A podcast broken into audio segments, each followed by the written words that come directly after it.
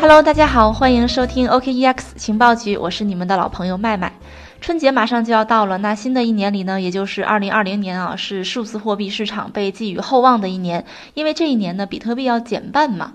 但是减半就意味着比特币市场一定会繁荣起来吗？也未必哈。我们说减半可能只是其中的一个因素。那今天这期节目呢，我们就来和大家一起探讨一下二零二零年比特币的繁荣将由什么开启。当然呢，提前剧透一下，我个人是比较看好比特币在二零二零年的表现的。但是这里还要强调一下啊，仅仅是我个人的观点，并不构成投资建议。在正式开始我们的节目之前呢，先宣布一件事情，那就是一月十六号，也就是明天的下午四点，我们 OKEX 情报局呢将在我们的粉丝群里边举行新年年会。期间呢，我们为大家准备了红包福利以及奖品福利，希望在春节到来之际呢，能够和我们的粉丝朋友们一起去庆祝一下。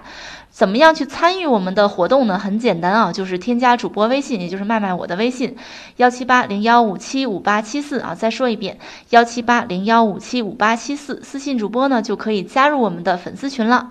好的，让我们开始今天的节目吧。我们说，二零二零年啊是数字货币被寄予厚望的一年，其中最受期待的就是比特币将迎来第三次减半。从历史上看呢，比特币的每一次减半前后，市场行情呢都会创下新高。那比特币的第三次减半呢，将发生在二零二零年的五月，这个时间节点呢，就令所有的数字货币投资者们备受期待。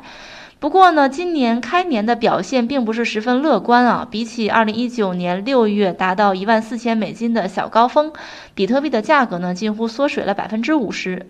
事实上啊，一年前的今天，也就是二零一九年的一月，比特币的价格呢，大概是在三千五百美金左右。如果以这样的价格来算呢，即便是现在比特币的价格在八千多美金呢，它依然是比去年同期时间上涨了两倍多。再往前追溯呢，从二零一一年以来呢，比特币的平均年回报率达到了百分之二百多，仍然是过去十年以来呢表现最好的一个资产。比特币系统的设定呢，决定了比特币市场具有一定的周期性，所以呢，很多人就将牛市与今年即将到来的减半事件联系在一起。对于这个问题呢，我们需要明确的是，减半影响的是供需，这只是影响比特币价格的因素之一，并不是全部。我们可以回顾一下比特币过往的几轮牛市啊，就可以发现，引发牛市的背景都有着极大的不同。减半呢，只是影响因素之一，并不构成主要的因素。早期比特币价格的上涨呢，主要是在于交易平台啊、专业矿机啊这些基础设施的不断完善，以及比特币与法币兑换业务的成熟。而在二零一七年那波牛市呢，不仅是在于减半了，主要还是在于新融资方式 ICO 的爆发、以太坊的崛起以及传统资本的入场。也是在这一时期呢，更多的普通人开始去涉足数字货币投资领域，以比特币为代表的数字货币的价值认同呢，得到了极大的提升。但是相较于往年呢，近年来的情况就要复杂的多。我们梳理了近几个月以来发生的典型行情啊，就可以发现，首先呢是二零一九年八月二十九号的时候，呃，数字货币交易平台 Bakkt 宣布即将上线比特币期货，以比特币为代表的数字货币市场就全线的暴跌，比特币呢瞬间跌破了一万美金的关口，最低呢跌至了九千四百美元左右。这轮大跌的主要因素呢，就在于可能是大资金啊会选择从现在的芝加哥商品交易所流出，转向投入到 Back 的这个交易平台。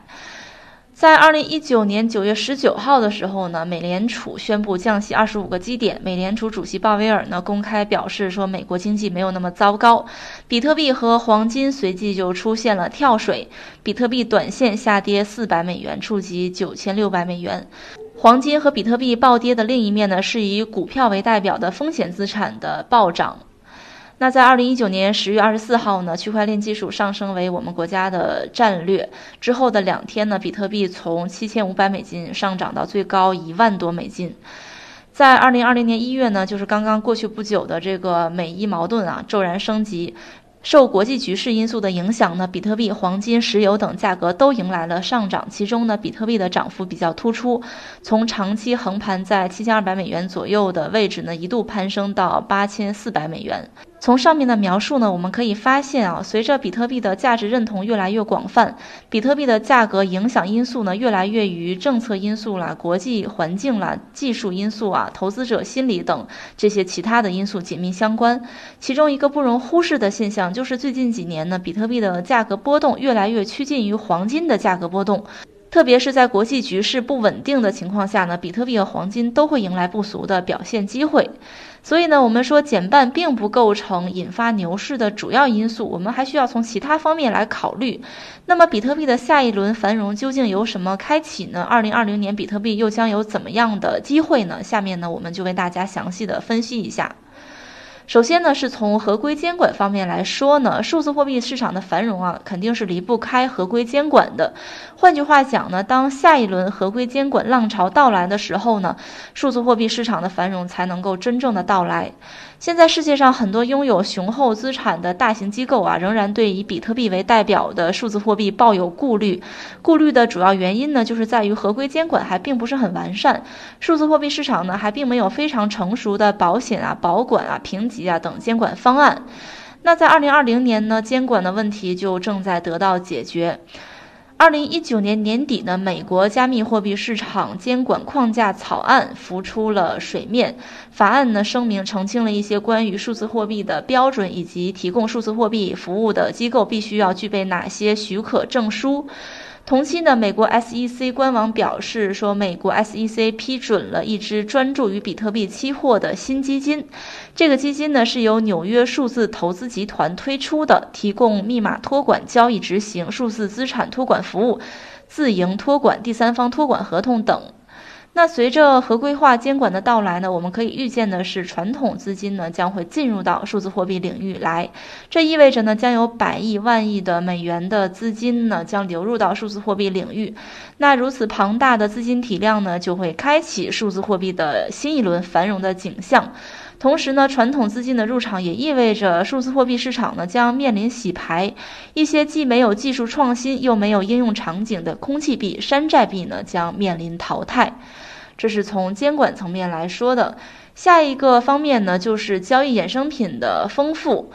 数字货币想要更广泛的在全球交易市场上流通呢，衍生品市场是不可或缺的。长期来看呢，机构的比特币需求是至关重要的。而机构的入场呢，除了与合规监管有关之外，还与交易衍生品服务有着密切的关联。衍生品呢，能够提供对冲交易和风险管理的办法，让投资者在面临行情波动的时候有更多的投资选择。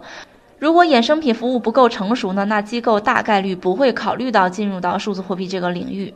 而刚刚过去的二零一九年呢，可以看作是数字货币交易衍生品集中爆发的一年。比如说 b a c t 啊、啊 CME 呀，还有 Coinbase 啊等现有的交易平台呢，都增加了支持机构入场的基础设施。其中呢 b a c t 的比特币期权呢，是美国商品和期货交易委员会，就是 CFTC 批准的首个受监管的比特币期货合约。那 b a c t 公司首席执行官呢，还升任了美国参议院议员。这些因素呢，都让人们更加期待 b a c t 在二零二零年的表现。